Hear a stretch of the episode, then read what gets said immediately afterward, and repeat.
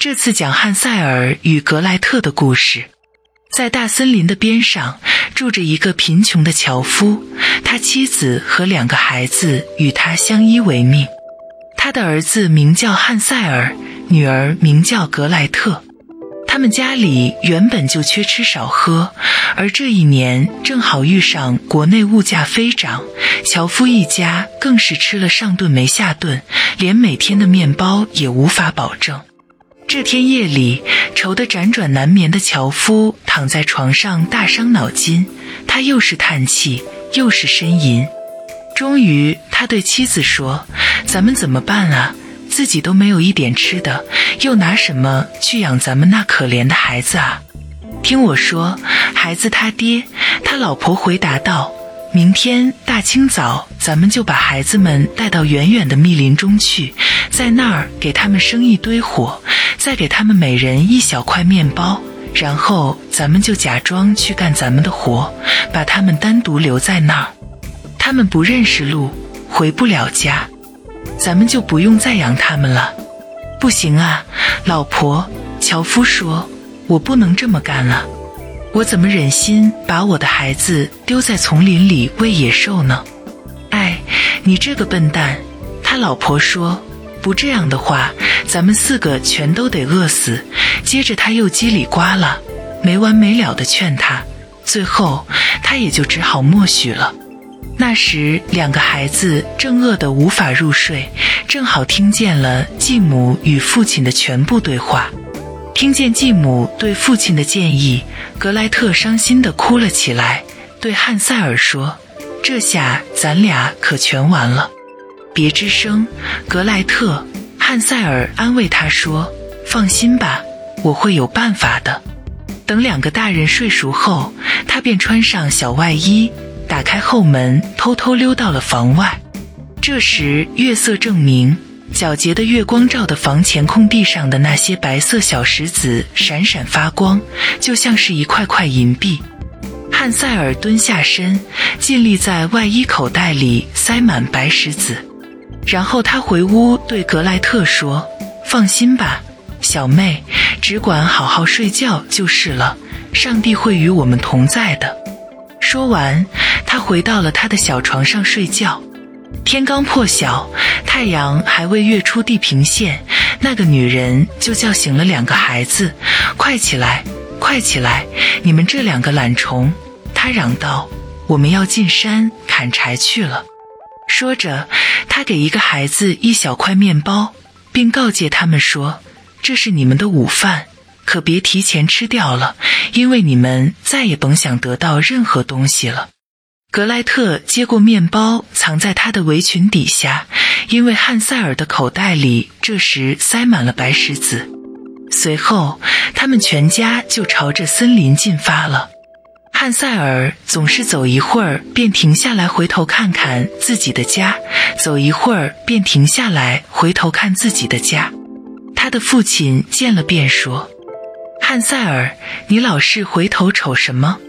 专心走你的路。”哦，爸爸，汉塞尔回答说：“我在看我的白猫呢，它高高地蹲在屋顶上，想跟我说再见呢。”那不是你的小猫，小笨蛋。继母讲，那是早晨的阳光照在烟囱上。其实汉塞尔并不是真的在看小猫，他是悄悄地把亮亮的白石子从口袋里掏出来，一粒一粒地丢在走过的路上。到了森林的深处，他们的父亲对他们说：“嗨，孩子们，去拾些柴火来，我给你们生一堆火。”汉塞尔和格莱特拾来许多枯枝，把它们堆得像小山一样高。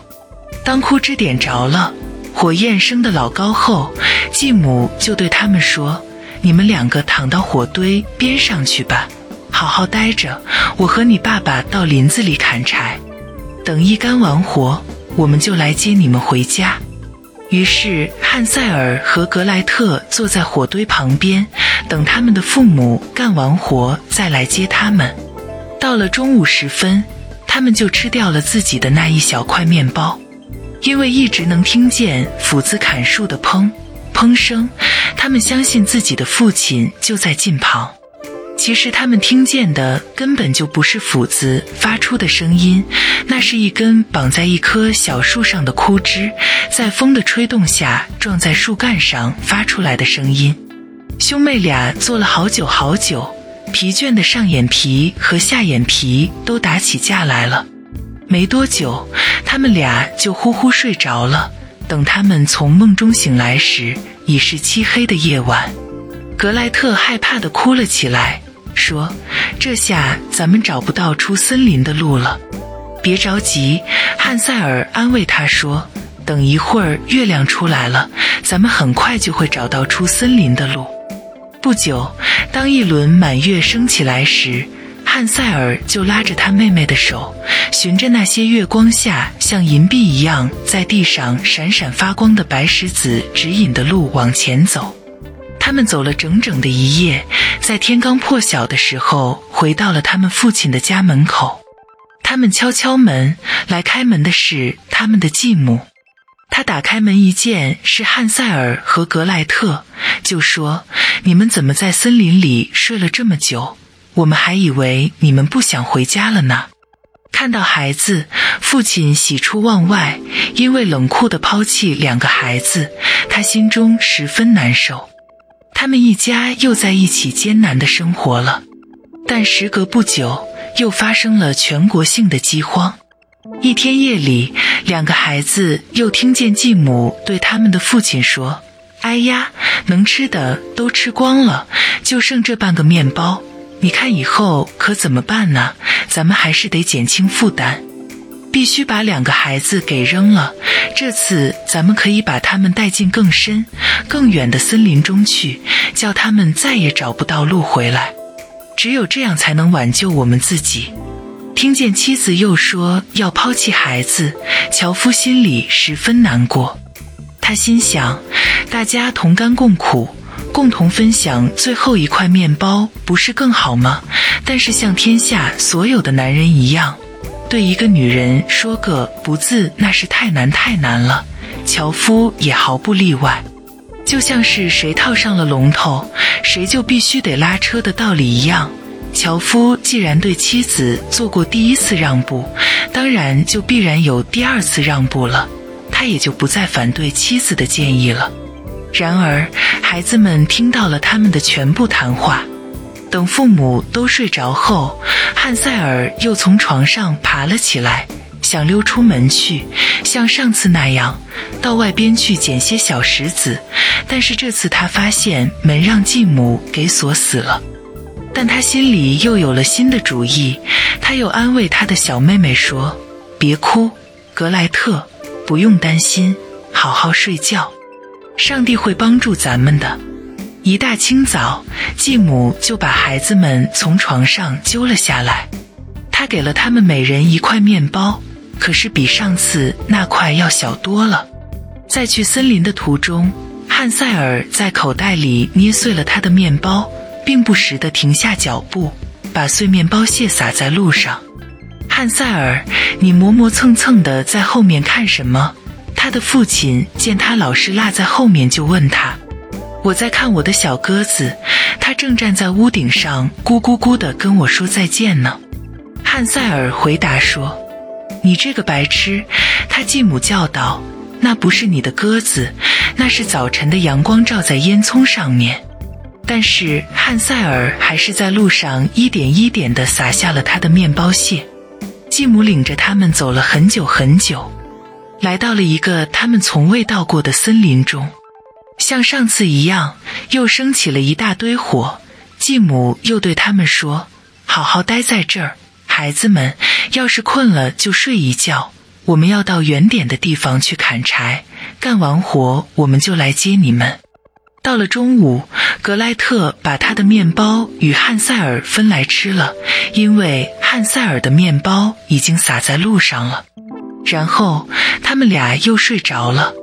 一直到了半夜，仍然没有人来接这两个可怜的孩子。他们醒来已是一片漆黑。汉塞尔安慰他的妹妹说：“等月亮一出来，我们就看得见我撒在地上的面包屑了。他一定会指给我们回家的路。”但是当月亮升起来时，他们在地上却怎么也找不到一点面包屑了。原来他们都被那些在树林里、田野上飞来飞去的鸟一点点地啄食了。虽然汉塞尔也有些着急了，但他还是安慰妹妹说：“我们一定能找到路的，格莱特。”但他们没有能够找到路，虽然他们走了一天一夜，可就是出不了森林。他们已经饿得头昏眼花，因为除了从地上找到的几颗草莓，他们没吃什么东西。这时，他们累得连脚都迈不动了，倒在一棵树下就睡着了。这已是他们离开父亲家的第三天早晨了。他们身陷丛林，已经迷路了。如果再不能得到帮助，他们必死无疑。就在这时，他们看到了一只通体雪白的、极其美丽的鸟站在一根树枝上引吭高歌，它唱得动听极了。他们兄妹俩不由自主地停了下来，听它唱。它唱完了歌，就张开翅膀，飞到了他们的面前，好像示意他们跟它走。他们于是就跟着它往前走，一直走到了一幢小屋的前面。小鸟停到小屋的房顶上，他俩这时才发现小屋居然是用香喷喷的面包做的，房顶上是厚厚的蛋糕，窗户却是明亮的糖块。让我们放开肚皮吧，汉塞尔说，这下我们该美美的吃上一顿了。我要吃一小块房顶，格莱特，你可以吃窗户，它的味道肯定美极了，甜极了。说着。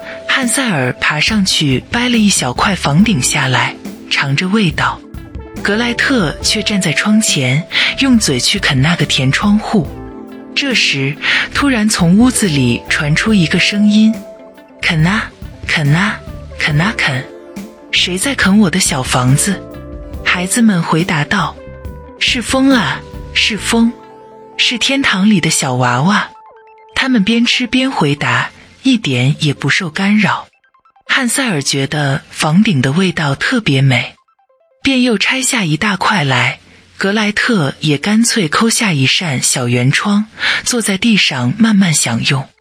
突然，房子的门打开了，一个老婆婆拄着拐杖，颤颤巍巍地走了出来。汉塞尔和格莱特吓得双腿打颤，拿在手里的食物也掉到了地上。那个老婆婆晃着她颤颤巍巍的头说：“好孩子，是谁带你们到这儿来的？来，跟我进屋去吧，这儿没人会伤害你们。”她说着，就拉着兄妹俩的手，把他们领进了他的小屋，并给他们准备了一顿丰盛的晚餐，有牛奶、糖饼、苹果，还有坚果。等孩子们吃完了，他又给孩子们铺了两张白色的小床。汉塞尔和格莱特往床上一躺，马上觉得是进了天堂。其实这个老婆婆是笑里藏刀，她的友善只是伪装给他们看的。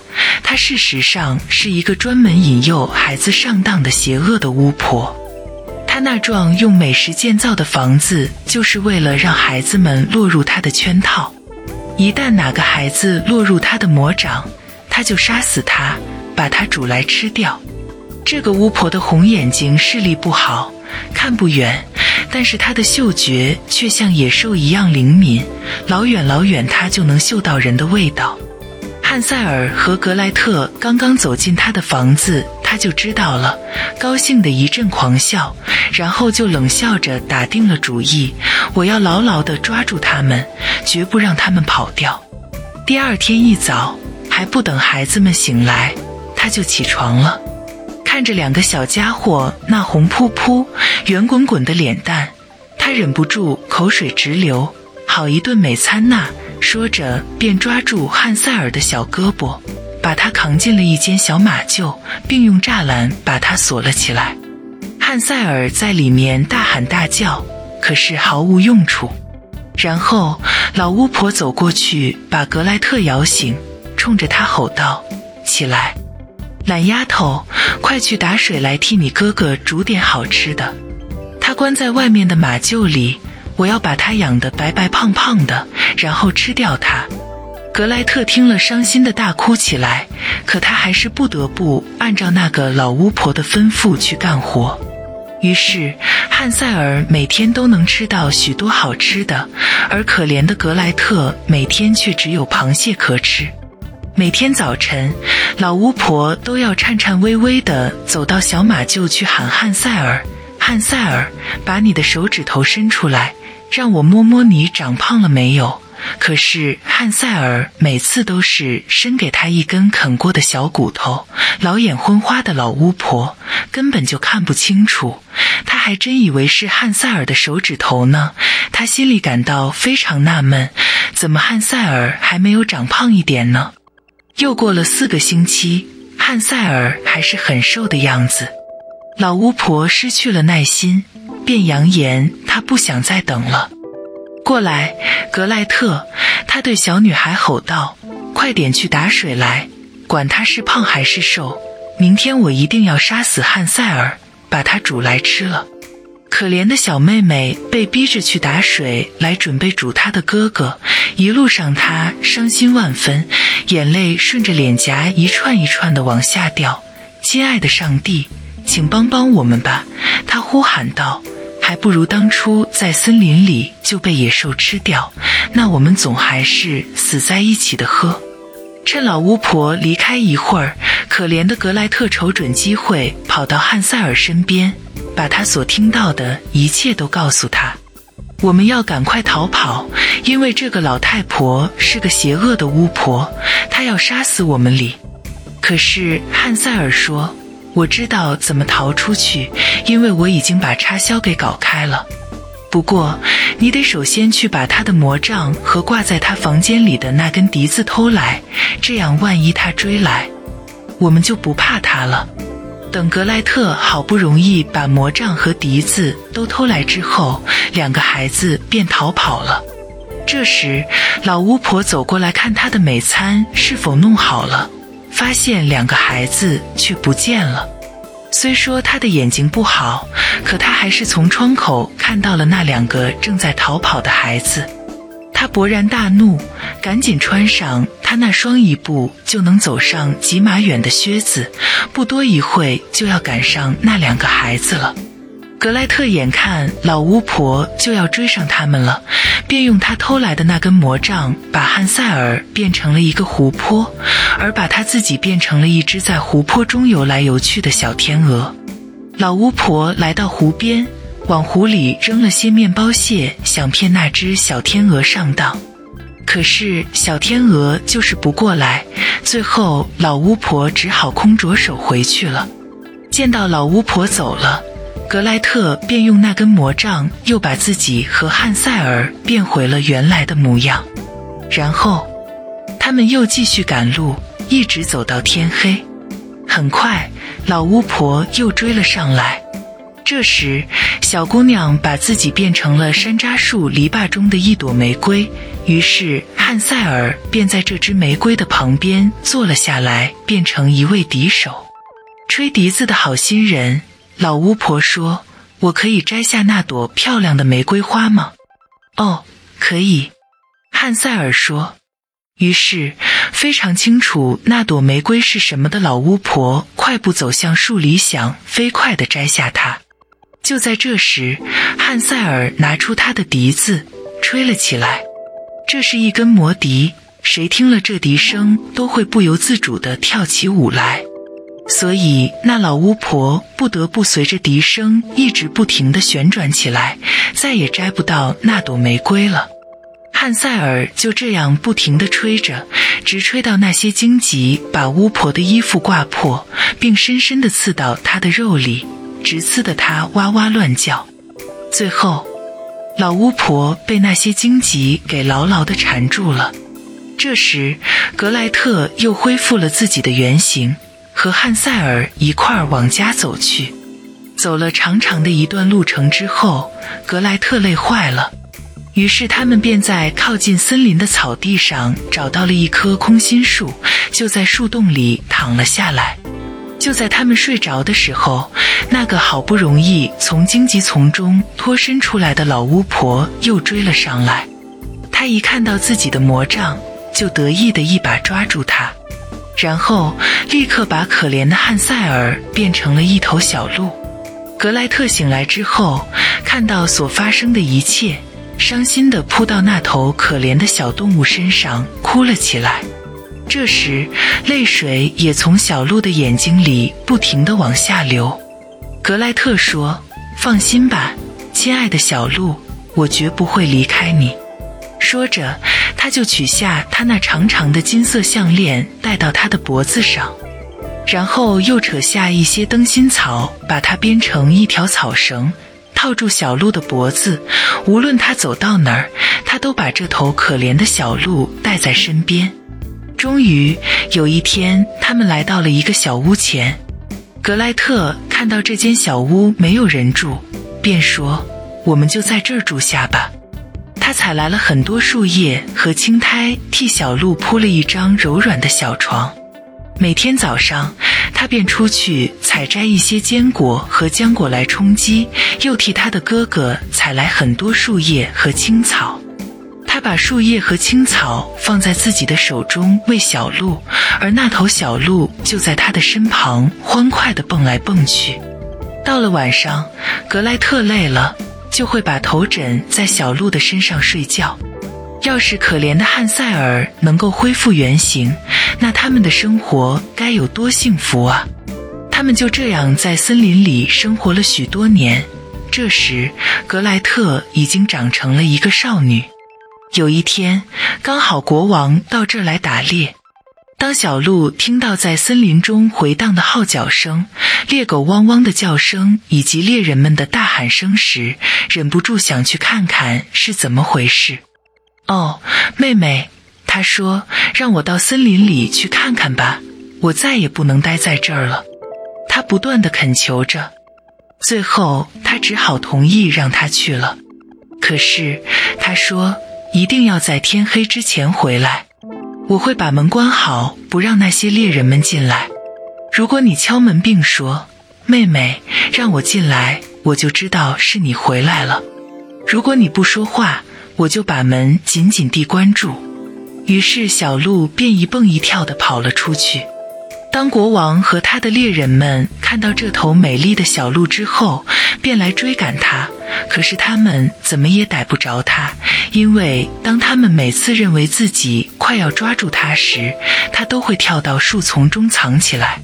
天黑了下来，小鹿便跑回了小屋。它敲了敲门说。妹妹，让我进来吧。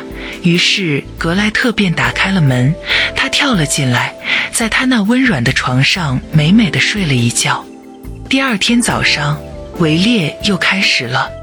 小鹿一听到猎人们的号角声，他便说：“妹妹，替我把门打开吧，我一定要出去。”国王和他的猎人们见到这头小鹿，马上又开始了围捕。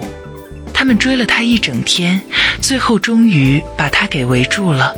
其中一个猎人还射中了他的一条脚，他一瘸一拐的，好不容易才逃回到了家中。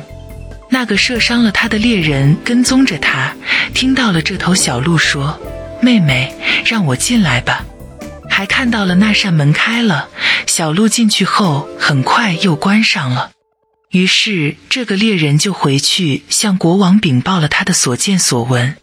国王说：“那明天我们再围捕一次吧。”当格莱特看到他那亲爱的小鹿受伤了，感到非常害怕。